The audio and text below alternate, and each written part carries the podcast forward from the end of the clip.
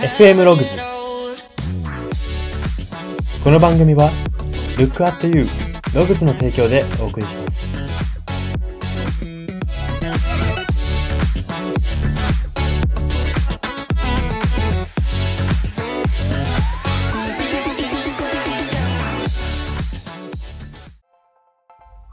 どうも。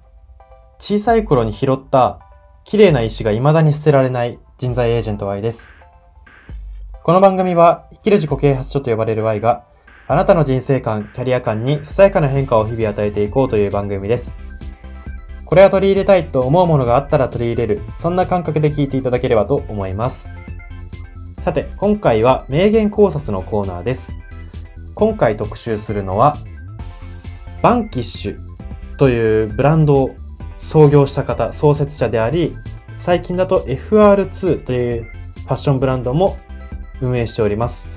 えー、有限会社せーのの CEO である石川亮さんの言葉です。その言葉というのが、嫌いな人もいた方がいい。満たさないことが大事という言葉です。はい。すみません。この石川さんの、あの、説明が結構、いろいろハテナハテナって方も多かったかなと思うんですけれども、ざっと説明させてもらいたいと思います。まあ、この石川亮さんという方は、社長さんですね。S、CEO 代表取締役社長さんで、まあ、その、もともとファッションの業界に就職して、そこからファッションのブランドを立ち上げて、ブランドの会社立ち上げて、世界展開していった方ですね。日本人なんですけれども、あえて最初に日本に売らずに、海外から売ってしまったんですよ。で、海外のところで、海外でヒットしてるものが来るぞって言って、こう日本に逆輸入という形でブランドが持ち込まれて、そのバンキッシュってものと FR2 ってものが持ち込まれて、今や日本でも流行りで、こう若者がなんかこう着てたらいけてるみたいな象徴になってるようなブランドになったという、そこの創業者ですね。結構過激な、あのー、社会風刺みたいな T シャツとかグッズが多いブランドを束ねてる方なんですけれども、その方の嫌いな人もいた方がいい、満たさないことが大事という言葉を深掘りしていきたいと思います。はい。まずは読み取れるポイントが大きく3つあります。1つ目です。みんなに好かれるものは当たり障りのないものだということです。まあ、当たり障りのないものって、なんとなく好いてもらえるんですよ。結構簡単に、あ、じゃあ好きって言ってもらえるんですよ。みんなが知ってるから、みんなが知ってるっていうのは一つの価値なんで。なんですけれど問題が、なんとなく同じように嫌われてしまうこともあるなん。か嫌いって言われてしまうんですよ。なんか嫌いを好きにすることって難しいんですよ。めちゃくちゃ嫌いな人って興味があるんですよ。めちゃくちゃ嫌いってことは、めちゃくちゃってつくほど興味を持った上で嫌いって言ってるんで、それならひっくり返るんですけど、なんとなく嫌われてしまうと、もう一番、あの、手をつけられない位置に行ってしまうんですね。その消費者とかお客さんっていうのは。なんで、このみんなに好かれるものは当たり障りがないものだということっていうのは、この、石川さんがやられているバンキッシュとか FR2 っていうブランドにもすごい体現されているんですね。例えば、うんと、こう、なんていうんですか。確かあったのが、トランプ大統領とプーチンが喧嘩してる絵みたいなとか、なんか、なんですかね。あとは普通に禁煙コーナーみたいな、ここは禁煙ですみたいなことを英語で書いた T シャツとか、まあいろいろあるんですけれども、こう、人によっては、これなんだこれっていうようなものもあるんですね。なんかこう、エッジが効きすぎていて、嫌いな人は嫌いですし、好きな人は好きっていう感じのこう、デザインなんですけど、まさにこのみんなに好かれるものは当たり障りないものだっていうところが、商品で体現されてるなっていうふうに思います。では、ポイント二つ目です。選んだ人が優越感をきちんと持てるようなポイントがあると濃いファンがつきやすいということです。はい。まあ、これ人でも物でも同じことが言えますね。まあ、わかりやすく、じゃあ、皆さんが商品を売ってるとも限らないので、人間関係で例えますね。あの、人間関係において、で、例えば自分、自分の、みんなが気づいてる自分のいい部分って、優位性とか、優優越感、得意性ってものはないんですね。その、仲良くなりたい人からしたら、あのー、なんて言うんですかね。例えばじゃあ、自分が優しいっていう評価を受けているとしたら、優しいけれども、本当はなんか、例えば愚痴吐くとか、うん、本当はこういうことに悩んでるみたいな、そういうことを聞けるから、ファンっていうのは優越感が湧きますし、その優越感をデザインするっていうといやらしい話、人間関係で言うといやらしい話になっちゃいますけれども、まあ、君にだけは言うよっていうところが、まあ、要は濃いファンをつくポイントだっていうことなんですね。あの、ファンというか、濃い仲間というか、その仲間が、うわ、絶対これ自分にだけ言ってくれてるじゃんとか、自分にだけこの顔を見せてくれてるじゃんって、相手が思えた時、その相手が濃いファン、濃い仲間になってくれるわけですね。この、だから、みんなと仲良くしようって言って、みんなに素性を見せてる人って逆に価値がないんですよ。誰かに特別な価値を持たせてることってできてないんですよ。だって、あの人はだってみんなにそうやって素性を全部出すもんね、みたいな感じになっちゃうので、その話を聞いた人、接した人が、え、これ自分だけじゃないかって少しでも思えるような自分でいることが、あの、より良い仲間を捕まえることにつながりますし、えー、これはやっぱりその商品の方にも話を戻すと商品でも同じことが言えると思います。まあ、この FR2 とかバンキッシュっていうのは、まあ、良くないって思う人もいますけれども、良くないって人がいればいるほど自分たちエッジ効いてるなと。自分たちこれ選ぶなんてエッジ効いてるなっていうファンが盛り上がるので、そこは濃くなるわけですよね。ちょっとやそっとのその FR2 やバンキッシュへの批判では全然動じなくなるわけですよ。君たちの方がむしろセンスがないんじゃないかみたいなとこまで言えてしまうわけですね。濃いファンになってしまえば。消費者っていうのは。なので、まあ、このみんなが気づいてない部分に気づけてるっていうことは、人々は喜ぶポイントですし、まあ、それをデザインするっていうのは一つ大事なところかなと。あの、何かを販売したりする側、何かを提供する側として必要な意識かなというふうに思います。はい。では最後3点目です。人は他人が嫌いと言ってるものが好きだった時、一種の特別感を覚えるということです。これは2点目にもつながりますけれども、特別感、優越感、得意性っていうところを感じることにまずシンプルに人は喜ぶということなんですね。で、今回さらに3点目で言ってるのが、他人が嫌いって先に言ったもの。それを、え、でも好きだけどなって思った時のこの好きって、普通にそれが好きっていうよりも特別感増してるんですよ。落差で。ま自分、なんか分かっちゃったかもしれないみたいな、こう、自分、普通の人に見えないものが見えてるのかもしれないみたいな、大げさに言えば、それぐらいの感覚を授けてくれるわけですよ。その好きと思ってる人に対して。で、これ、順序が大事で、例えば、あの、好きって自分が先に言ったものを、え、俺は嫌いって言われたらこれ不快なんですよ。これは人は不快になるんですけど、先に相手がこれあんま良くないねって言った時に、えでもいいと思ったけどなっていう時が、やっぱ人は嬉しいわけですよ。これ順序が大事で、人が嫌い、よくわかんないって言ったものがわかる、自分わかるぞっていう、この喜びっていうのは、その、一つまた絆とか、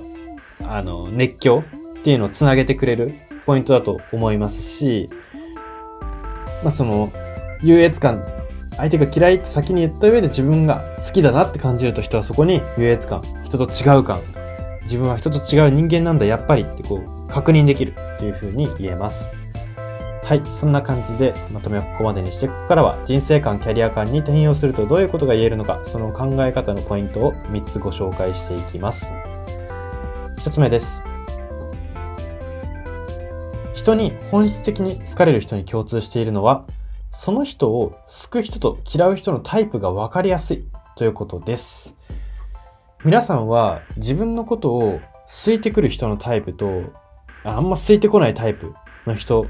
は、こう、タイプ説明できますか？私はなんとなくできるんですね。私を好いてくれる人っていうのは大体話が好きで、こう、話を深掘りしても、なんかこう、いくらでも答えてくれたりとか、シンプルに会話のキャッチボールが好きな人が好いてくれるイメージがあって、逆にあんま好いてくれない人っていうと、こう、ノリで今日は盛り上がろうぜみたいな、こう、なんていうんですかね、ノリを大切にしている人っていうんですかね。そういう人からは、まあ、好かれないというか、あんまりそんなに、なんて言うんですかね、選ばれてる感覚はないなっていうふうに思うんですけれども、まあ、こういう救、自分のことを救う人嫌う人のタイプが、あの、分かりやすいっていうのは非常に大事かなっていうふうに思います。ここが分かりやすくタイプ分かれてるってことは、自分もちゃんと分かりやすく表現できてるってことなんですよ。その私が Y だとしたら、人間 Y としての人物像が確立されてるからこそ、はっきり得意、苦手っていうこう、あの分別がされていくわけですよね。来た人が、あ、これ得意、これ苦手っていうのがはっきり言えるわけじゃないですか。うん、好きかもしれないし、嫌いかもしれないっていう人が集まってくる時点ではまだ自分が確率外に対して確率ができてないっていう状態になりますし、私はでもこの確率はした方がいいんじゃないかなと思っています。はい。で、やっぱり本質的に好かれる人っていうのは、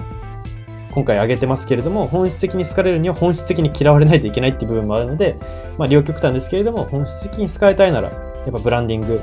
自分の人物として自分の中で確立してるけどじゃなくて、外に向かって確立してるっていうことを証明しないといけないなというふうに思います。では、ポイント二つ目です。嫌われる覚悟を持ってはっきり表現している人、商品には濃いファンが安心してついていけるということです。安心してっていうところがここ一番のポイントですね。あの、ファンも不安なんですよ。不安はあるんですよ。トップの人が、じゃあ例えばじゃあ例えば、夢は叶うっていう歌を歌ってるアーティストだったとします、自分が。夢は叶うよ、大丈夫ってこう、ファンとの交流イベントとかでもすごい元気づけて、もうなんか、何々さんと会うと本当元気で出るんです、みたいなファン、ファンの子にこう言われるとか、そういうアーティストだったのが、ある時から考えが変わって、あ夢はそんなに甘かねえみたいな曲を歌ったら、これファンが怖いんですよね。ファンはこういう、あの、変わってしまうことが怖いんですよ。その人のアイデンティティというか、自分が空いている部分が。だから自分が、あのー、はっきり表現していく、嫌われる覚悟を持ってはっきり表現していく人、表現を、もっと言うと、嫌われる覚悟を持ってはっきり表現したことを貫いている人です。で例えばさっきのアーティストの例えに戻りますと、自分は夢を叶うよ、夢は叶うよっていう歌を歌ってるってことは、あの、夢なんて叶わないよっていう人からしたら嫌われるわけですよ。まあ大げさに言えば。また夢なんて語ってるやつが出てきたよってなるわけですよ。でも、その、その嫌われる覚悟を持って、その嫌われる覚悟を持った上で表でそれを大きな声で言い続けてるわけじゃないですか、その自分は。今の表、例えで言うと。そこにファンは安心してついてくるわけですよ。嫌われる覚悟を持って、あの人めちゃくちゃなんか夢は叶わないだろうとかって返信来てるのに気にせず言い続けてるのすごいな。自分たち安心してついてっていいな。夢信者として安心してついていっていいんだなって思うわけですよ。だから、まあこれはもちろん一貫してそこを裏切らない、夢なんて叶わないって歌を歌っちゃいけないみたいな縛りはできますけれども、でもやっぱり一定縛りがあるから濃いファンも安心してついていくので、これは友人関係も通じるかなというふうに思います。やっぱこの人は絶対こういうことはしないとか、この人は絶対こういうことをしてくれるっていう、なんか最低限でいいんで、その信念というか真の部分があの、相手に伝わっているか、そしてそれが一貫できているかっていうところが、濃いファン、うん、絆太、絆の太い人間関係ができる秘訣かなというふうに思います。では最後、3点目です。優越感は今の SNS 時代では特に熱狂のスパイスになるということです。これですね、前回の放送の話とちょっとリンクするんですけれども、今 SNS 時代で嫌でも自分が効果不効果とかっていうのが勝手に判定されてしまうんですよね。よそ見て、例えばじゃあ土日だらだら家で過ごした時にインスタとか見ててみんながめちゃくちゃこう楽しんでるのを見た時に自分は家でこもって幸せだったはずなのにうわなんか不幸せだなというかそういうことを思わされてしまうわけですよ。だからこそそのパワーを逆手に取るんですよね。その環境を逆手に取って優越感逆に言うと優越感が人の行動を、あの、コントロールするようになってきたんですよ。今の人間をコントロールしてる SNS に、SNS がをよく使う人の心をコントロールしてるのって今優越感が大きいんですよ。だからこれが熱狂のスパイスになるわけですね。みんなこれ知ってっかと。みんなこんなことしてる？自分はしてるよっていうこの優越感。これ知らないでしょ？ここ行ってないでしょっていう優越感が今の SNS 時代では特にスパイス、熱狂のスパイスになっているので、だから、それこそ、まあ、皆さんが商品を売ってるわけではないので、本当にこれ、まあ、商品を売ってる方なんですけれども、商品の例えしづらくて、まあ、人間関係例えれば、あの、そうですね。普段言わない話を、なんかその人にだけするとか、そういう、やっぱり自分と特別自分のことを分かってくれてて、こう上辺じゃなくてちゃんと分かってくれてて、会話を重ねた上で、こう、優越感を与えるような言葉を言うっていうのは一つ大事かなと思いますし、それがさらに、その、お友達の熱狂、自分に対する熱狂っていうものを生むかなというふうに思います。はい、そんな感じで今回は以上になります。今回は名言考察のコーナーで、バンキッシュ代表の石川亮さんの嫌いな人もいた方がいい、満たさないことが大事という言葉を特集しました。FM ログズ、今回の放送は以上になります。いかがだったでしょうか？嫌いな人がいた方がいい、満たさないことが大事。これは石川さんが実際に自分のブランドをこう持って展開していく中で感じていることと非常にリンクしていることと思いますし、あのー、私たちが今こうやってあの、いいねをもらわなきゃとか、みんなにこう好かれるにはどうしたらいいかみたいなことを考えがちな時代の中で、ま、今一度向き合うべき言葉でもあるかなというふうに思います。はい。そんな感じで今回は終わりにしたいと思います。ここまでのお相手は、Y でした。